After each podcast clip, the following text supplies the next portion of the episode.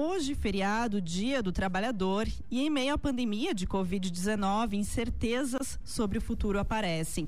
Uma vez que muitas pessoas perderam seus empregos, empresas estão tendo que se reinventar para manter as atividades. Uma situação complicada para ambos os lados. E é por isso que eu recebo aqui no estúdio os advogados trabalhistas Sabrina Schneider e Fábio Keffender Bom dia e obrigado por aceitarem o nosso convite aqui no Redação nas Ruas, no feriado, né? Bom dia, Juliana. Bom. Obrigada pelo espaço, pela oportunidade. Bom dia, Juliana. Obrigado pelo espaço, oportunidade. Parabenizar o Grupo A Hora pelo espaço. Primeira vez nossa aqui no estúdio. Está muito bonito, muito bacana. Temos certeza que faremos um bom debate hoje pela manhã nesse feriado bonito que nós temos, né? Com certeza. E o nosso colega Felipe Faleiro lhe trouxe uma matéria no jornal A Hora de hoje, bem completa, por sinal, e a respeito deste tema. E acredito ser pertinente, né, debatermos também aqui na rádio, porque há dúvidas em relação aos direitos e deveres tanto dos trabalhadores como dos empregadores neste momento. A que se referem as medidas provisórias 927 e 936, né, e como elas podem ser aplicadas Juliana, bom, para os ouvintes uh, se, se situarem um pouco nessa situação que nós vamos abordar agora, referente às medidas de prevenção, emprego e trabalho, que foram apontadas por essas duas medidas provisórias. É importante nós entender que após a decretação do estado de calamidade pública, Juliana, uh, o governo federal tratou de trazer algumas medidas para readequar as situações tanto do empresário quanto do empregado, que ficaram numa situação, vamos dizer, de muito aflito. Né? Na realidade, as empresas começaram a parar, o comércio foi por uma obrigação municipal, estadual, federal, entrar em quarentena. E o empresário ficou nessa nuance de o que fazer com o seu empregado. Colocar em férias coletivas, deixar em casa, demitir. Sabemos que hoje um custo de uma demissão para uma empresa é muito alto e também para o empregado, uma demissão no momento de crise como essa. Então, o governo federal, acertadamente, ainda que demorou um pouco, porque somente em meados, se eu não me engano, dia 1 de abril, a 936 veio como uma possibilidade da questão da suspensão e redução dos contratos de trabalho, trouxe um alento aos empresários e empregados. Mas nós tivemos a medida provisória 927, que a doutora Sabrina vai colocar, que é as situações que possibilitou, num primeiro momento, ao haver uma flexibilização dos contratos de trabalho de acordo com a CLT, que em tese é muito rígida, sempre com proteção ao empregado, que em tese é uma pessoa menos uh, apropriada, possibilitada de negociar junto com o empregador. Doutora Sabrina, se quiser comentar um pouco sobre essa situação. Então, Juliana, como o Fábio vinha dizendo, é uma situação realmente de readequação, né? Tanto para as duas partes desse contrato, tanto empregados quanto empregadores, né? E se a gente observar, uh, inclusive do ponto de vista técnico, o conteúdo dessas duas medidas provisórias do governo para tentar readequar do governo para tentar readequar essas situações, que é a 927 e a 936, elas vieram uh, inicialmente bastante tímidas em relação às medidas que de fato poderiam uh, trazer alguma solução né, para o empresário e para o empregado. A, a primeira delas, que foi editada ainda em março, que é a 927, veio trazendo soluções uh, brandas, eu diria, dada a gravidade da crise que a gente vive, né, e a necessidade tão grande de readaptar essas situações uh, que falava inicialmente em antecipação de férias individuais, que antes a CLT não permitia, né? Falava em antecipação de feriados ao, agora do calendário de 2020, né? Uh, então, isso revela também que a gente desconhecia bastante a crise que nós iríamos enfrentar, né? Uhum. A gravidade da situação que estava se instalando, né? E ao longo do tempo o governo então foi se mobilizando, né? Foi estudando novas medidas e se chegou então na 936, que de fato então autoriza a redução proporcional tanto da jornada quanto do salário, né? Uh, e também a suspensão desses contratos. Uh, é necessário quando a gente fala sempre de, dessa medida, principalmente destacar que o principal objetivo dela realmente é a preservação do emprego e da renda, né? Claro, uh, é, é, ilusão também a gente, a gente acreditar que essa preservação vai ser ampla e completa. A gente sabe que as perdas vão acontecer, né? Uh, tanto de salário quanto de empregos, isso é fato, a gente está dentro de uma crise, né?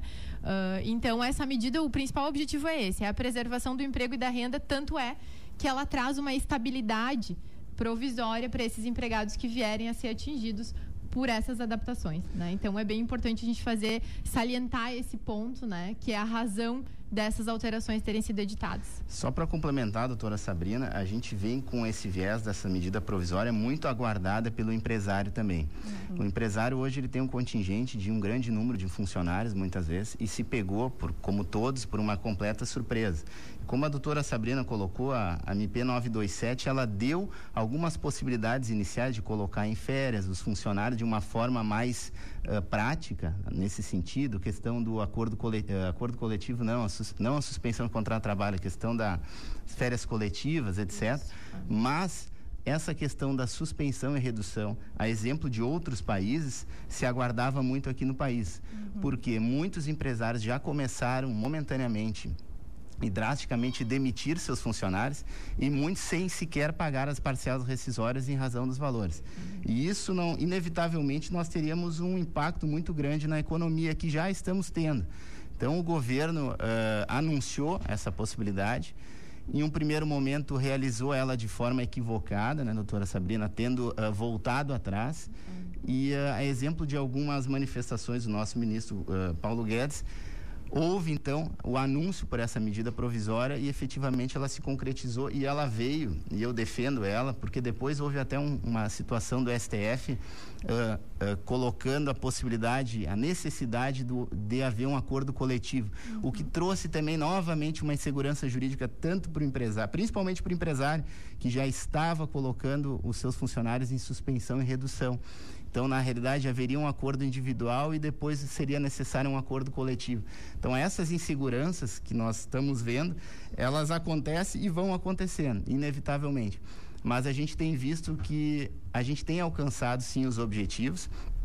O governo tem conseguido dar conta disso e ajudado tanto o empresário quanto o empregado.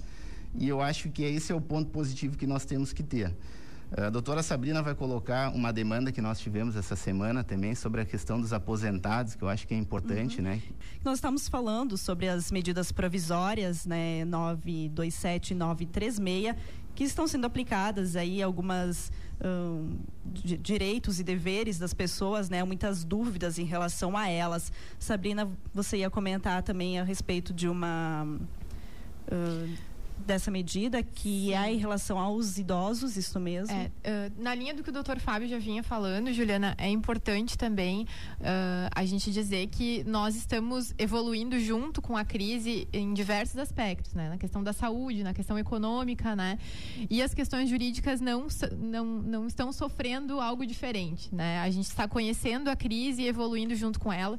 Então, é importante dizer que essas uh, alterações tão rápidas e tão intensas, né, o tempo todo uh, para empregados e empregadores uh, são reflexo dessa adaptação, né? Então, uh, para aliviar um pouco essa tensão, assim, que, que é comum a gente ter numa situação como essa, a gente tem que dizer que é sempre importante, claro, ficar atento a elas, mas buscar uma orientação jurídica, né? E, e lembrar que a gente está vivendo num momento de adaptação. Então, estando em, em, em atenção ao que essas essas medidas vêm dizendo e buscando uma orientação jurídica, usando aí do bom senso, da razoabilidade, a gente consegue acautelar essas situações né, uh, tão, tão diferentes. assim.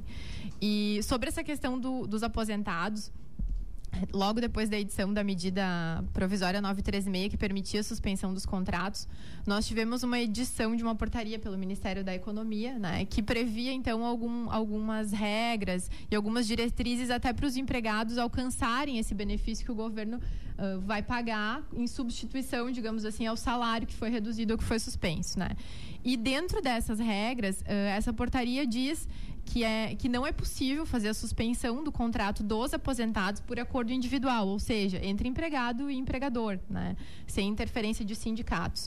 Uh, então, isso trouxe bastante angústia para muitos empresários.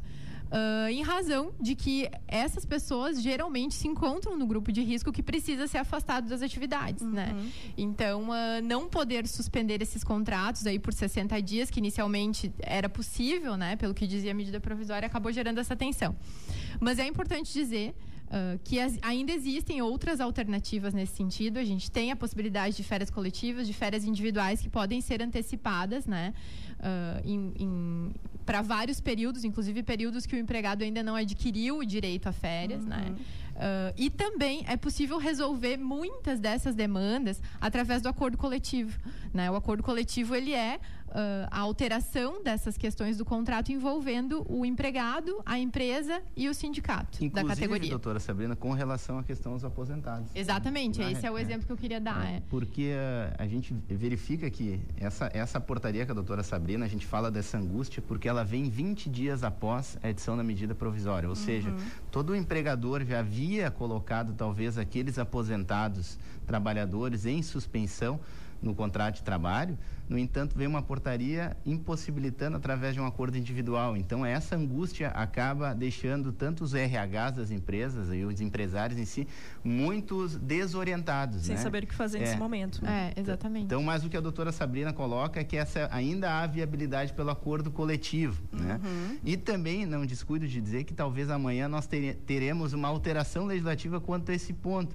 A exemplo que nós tivemos o STF se, uh, vamos dizer, interferindo na questão dos acordos individuais e coletivos, que veio para colocar que deveria ser sobre o acordo coletivo e depois retroagiu com relação a isso. Ou seja, Uh, temos que ter cuidado e prudência. Não é porque uma portaria veio que talvez nós vamos uh, uh, já alterar toda uma situação que foi consolidada. Então nós temos que esperar, ao contrário, consolidar as situações para verificar com o tempo como essas medidas vão se alternando com relação à, à vida das pessoas. Uhum. Podem haver mudanças. Exatamente. Exatamente. Não é momento de termos mais angústia ainda que nós já temos. É. Claro. E a procura por mediação trabalhista também deu um salto aí na Justiça do Trabalho, né, do Estado, no último mês. Como a figura do advogado, né, na questão de vocês, pode ser útil para chegar ao acordo assim entre as duas partes? Na verdade, uh, Juliana, a, a questão a, da orientação jurídica é indispensável numa situação dessas, e uhum. especialmente em relação às relações de trabalho. Uh, eu digo isso porque em qualquer situação de negociação ou de mediação, né, seja ela jurídica ou não, quanto mais conhecimento uh, das circunstâncias que os indivíduos estão envolvidos, melhor é a possibilidade, maior é a possibilidade de se chegar a um consenso, a um equilíbrio nessa relação. Então, no momento que a gente está vivendo, é imprescindível que se busque orientação jurídica, tanto os empregadores quanto os empregados, para que de fato se negocie uh, tendo consciência do que, que exatamente se pode alcançar, qual é o equilíbrio que essa relação pode alcançar, o que, que é possível fazer, o que, que não é, o que, que é razoável, o que, que não é, o que, que juridicamente é possível ou não, né? Então, isso é básico, isso realmente é indispensável nesse momento. Né? Utilizar né? todas as ferramentas jurídicas que nós temos a dispor, e são é. muitas. É. E muitas vezes o empresário, empregado, ele não tem conhecimento do uhum. que muitas vezes está acontecendo. Nós estamos falando de empresas, talvez muitas vezes menores, que não têm condições, às vezes, de, de suportar com assessoria jurídica, etc. Claro. A gente faz esse apelo que, independente né, do, do, momento que nós estamos vivendo, hoje nós estamos vivendo um momento colaborativo uhum. e um momento de muita informação. Tanto Exato. é que estamos aqui trazendo essas informações uhum. para as pessoas uh, deixarem, muitas vezes, de tomar uma atitude de uma demissão, um fechamento de uma empresa, sem antes, talvez, buscar essa consulta para que encontre efetivamente uma solução que o governo vem dando. Então, e, e, se talvez existe um resquício, ah, mas agora não pode por um lado, talvez por outro, nós vamos encontrar um, uma motivação. Importante a transparência, é. primordial nesse momento de ambas as partes. Exatamente. Exatamente. Estamos é. todos por uma única causa, né? Essa questão das mediações, uh, Juliana, é um exemplo do que a gente falou há pouco de, desse desconhecimento. A mediação do Tribunal Regional do Trabalho era uma ferramenta de negociação extrajudicial, que não é um processo, ele não é judicial, não existe o litígio, o conflito já instalado, mas é uma negociação antes que o conflito se instale. Uhum. E essa ferramenta o tribunal já disponibilizava antes da gente viver essa crise. No entanto, uh, a, a, o entrave dessas negociações era tanto e tão complexo, né, que de fato refletiu refletiu aí nesse número de é, 156%, eu uhum, acho o percentual isso. exato de aumento, né? Uh, em razão disso, um exemplo de mediação nesse sentido foi a questão dos comerciários de Porto Alegre, que ainda se encontram com as atividades suspensas, né? Uh, foi se iniciou aí uma negociação coletiva, né, para suspender esses contratos, não foi possível se ter êxito, e aí eles recorreram à ferramenta então do tribunal para fazer essa mediação fizeram, realizaram algumas sessões, acho que umas três ou quatro sessões, e aí conseguiram realmente chegar num consenso e uh, estabelecer aí quais seriam as regras para essa categoria. Então, existem sim várias ferramentas que já existiam antes da pandemia, mas que por às vezes desconhecimento de ambas as partes a gente não acessa e está perdendo, às vezes, uma solução melhor para os dois lados. Uhum. É uma, uma solução, digamos assim, para evitar um processo, evitar uma ação Exatamente, uma demissão, uma demissão, em massa, em massa enfim, né? ou um uhum. fechamento de uma empresa. Exatamente. Né? Com certeza. Agora vamos fazer um bate-papo meio rápido aqui para tirar algumas dúvidas. Ah, ótimo. Uh, o funcionário ele é obrigado a trabalhar durante a pandemia ou não? Como funciona? Uh, ele só, na verdade vai estar desobrigado a cumprir com a principal função do contrato dele, que é prestar o serviço, uh, se de fato ele tiver uma necessidade de afastamento, né? Por exemplo, se ele for de um grupo de risco, né? e ele precisar esse afastamento por orientação médica ou não, né? Simplesmente pelo fato dele se encontrar nesse grupo de risco. É importante dizer que as empresas, de modo geral, já têm tido essa iniciativa de afastar né, e de tirar desse, dessa situação de vulnerabilidade quem é do grupo de risco. Mas, caso alguém esteja vivendo uma situação em que isso não aconteceu por iniciativa do empregador, pode buscar um atestado médico da sua condição de vulnerabilidade né, e apresentar para, de fato, ser afastado em razão disso. Inclusive com a possibilidade do auxílio doença. Né? Sim, também. Ah. E o que define a redução de salário e de jornada? Uh, na verdade, ela é uma a, a, medida provisória que autorizou então essa redução proporcional, né? O que se reduz da jornada proporcionalmente se reduz o salário, né? Em percentuais até bem taxativos a medida trouxe 25, 50 e 70% de redução, né? Com, a, com essa complementação pelo benefício do governo. O que vai definir isso, na verdade, é a situação econômica, né? Uhum. Uh, que as partes estão inseridas. Vai depender muito se a, se a empresa está com a atividade paralisada, né? Se existe aí uma, uma necessidade de daqui a pouco reduzir o quadro de funcionário, então essa é uma alternativa para não ter que realmente se demitir essas pessoas, né? Então o que vai definir realmente são as circunstâncias em que as partes estão inseridas para, de fato, se fazer essa opção pela redução ou não. Lembrando que essas reduções, na realidade, é uma redução para o empregador, né, com a questão pecuniária, uma redução de horas de trabalho, mas também existe uma contrapartida do governo em alguns limites de valores, onde o empregado não vai ficar de, uh, descoberto desse salário, uhum, ou seja, é, né, ele vai entrar num benefício onde ele vai receber isso até um teto de salário de 3.150 reais, se eu não me engano.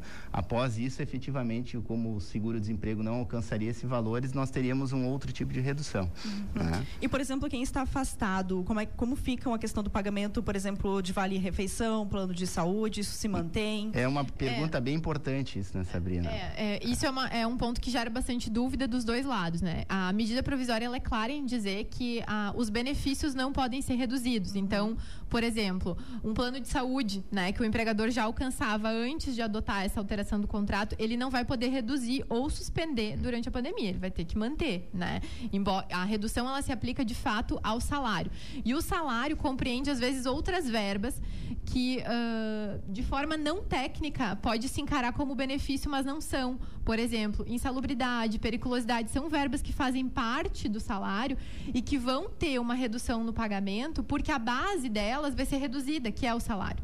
Então, não é que se está tirando um benefício, não. Ele está sendo recalculado no caso da, da da, razão da redução. Da redução é. uhum. E no caso da suspensão do contrato, a base de cálculo que já compõe essas verbas, né, vai ser utilizada pelo governo para alcançar o benefício para a pessoa. Então, de fato, não existe uma retirada de benefícios. É, tem que ter cuidado com isso, né? uhum. né? Então, o que, o que vai ser feito é uma adaptação a essa redução ou a essa suspensão. Mas sempre observando, Juliano, cada caso, né? É importante claro. olhar. Uh, Exatamente. Não, não, é. A gente não tem uma regra uníssima para tudo, né? A gente tem que olhar cada caso, como a Sabrina, a doutora Sabrina colocou, é importante uh, averiguar com sua assessoria jurídica, contábil, uhum. o caso específico para nós não termos uma informação para uma coletividade que muitas vezes não, não é o que acontece. E o bom né? senso nessa hora, é. né? A razoabilidade acho que é o mais importante, é. né? Acima de qualquer coisa. Uhum, com certeza. E para a gente encerrar, então, por exemplo, se o funcionário apresentar alguns sintomas, né, de crise respiratória, enfim, mas não tem o atestado, ele traz esse desconto por folha? Como funciona? Na verdade, vai depender de como vai se conduzir essa situação, né? Uhum. Se, a, se, se, a empresa verificar aí que tem alguém no quadro de funcionários que apresenta algum sintoma, é muito importante, uh, por um dever uh, mais amplo, da, ju, juridicamente mais amplo da empresa, que é de preservar a saúde e o bem-estar dos trabalhadores, já tomar as medidas de praxe numa situação dessa, que é conduzir a um atendimento médico, a uma orientação da, da, do sistema de saúde local ali, para ver se, se é, de fato precisa isolar esse funcionário, não, enfim, a, o os profissionais da área de saúde vão dar essa orientação, né? E aí precisa, precisa se entender como que, vai, como que vai se conduzir essa situação. Se ele de fato vai ficar afastado por um período, vai ser por atestado médico, uhum. e aí não há desconto de salário, né? E se ocorrer aí um afastamento superior a 15 dias, aí se tem a necessidade de encaminhar para um benefício previdenciário. É uma né? questão que não é tão uh, matemática, né? Uhum. Talvez nos primeiros dias não haja o atestado médico, o, o, funcionário não disponibilize disso, né? O setor de RH deve ter uh, um cuidado, então, talvez de uh, manter esses empregados em casa, até por uma questão social de saúde, e num segundo momento, efetivamente, com essa documentação, até pode se encaminhar para um auxílio doença, que o governo, mais uma vez, vem ajudando as empresas e os funcionários nesse sentido. Uhum. Né? Sabrina, quer É, o mais importante, só ia complementar o Fábio, Sim. dizer que o mais importante de, disso tudo aí é se apoiar realmente, né, uh, numa assessoria, numa orientação, uh, né, confiável diante dessas situações bem pontuais que, que gente, cada um vai é, viver. O né? que a gente vê, Juliana, muitas vezes é aquelas perguntas desencontradas, né? A gente uhum. dá uma informação e depois vem uma outra pergunta. Ah, mas eu ouvi Sim. falar daquilo. Pode ser, porque cada caso é um caso. Então, uhum. a gente tem que uh, uh, ter um bom senso de entender cada caso, uh, entender que as legislações elas estão alterando dia após uhum. dia. Nós temos vivido, no escritório nós brincamos, né? Por semanas de decreto, porque a, uhum. a gente não sabe o que, que, vai acontecer semana que vem, na outra. E assim a, a, legislação ela vem se adaptando à vida das pessoas no âmbito municipal, estadual e federal. Claro. Né? Importante sempre procurar um profissional. Exatamente. Exatamente. Muito bem, passamos do tempo, mas acredito que era um tema muito importante para a gente esclarecer, né? Tirar as dúvidas do pessoal, tanto do, do empregador como do, do, empregado, né? Então, muito importante. agradeço a participação de vocês aqui no feriado, né? a gente agradece a, Nós agradecemos o espaço, Juliana espaço, a oportunidade e a possibilidade de contribuir né, com, com os ouvintes. Com certeza. Falamos então com os advogados, né, Sabrina Schneider e Fábio Keffender. Muito obrigada pela participação de vocês.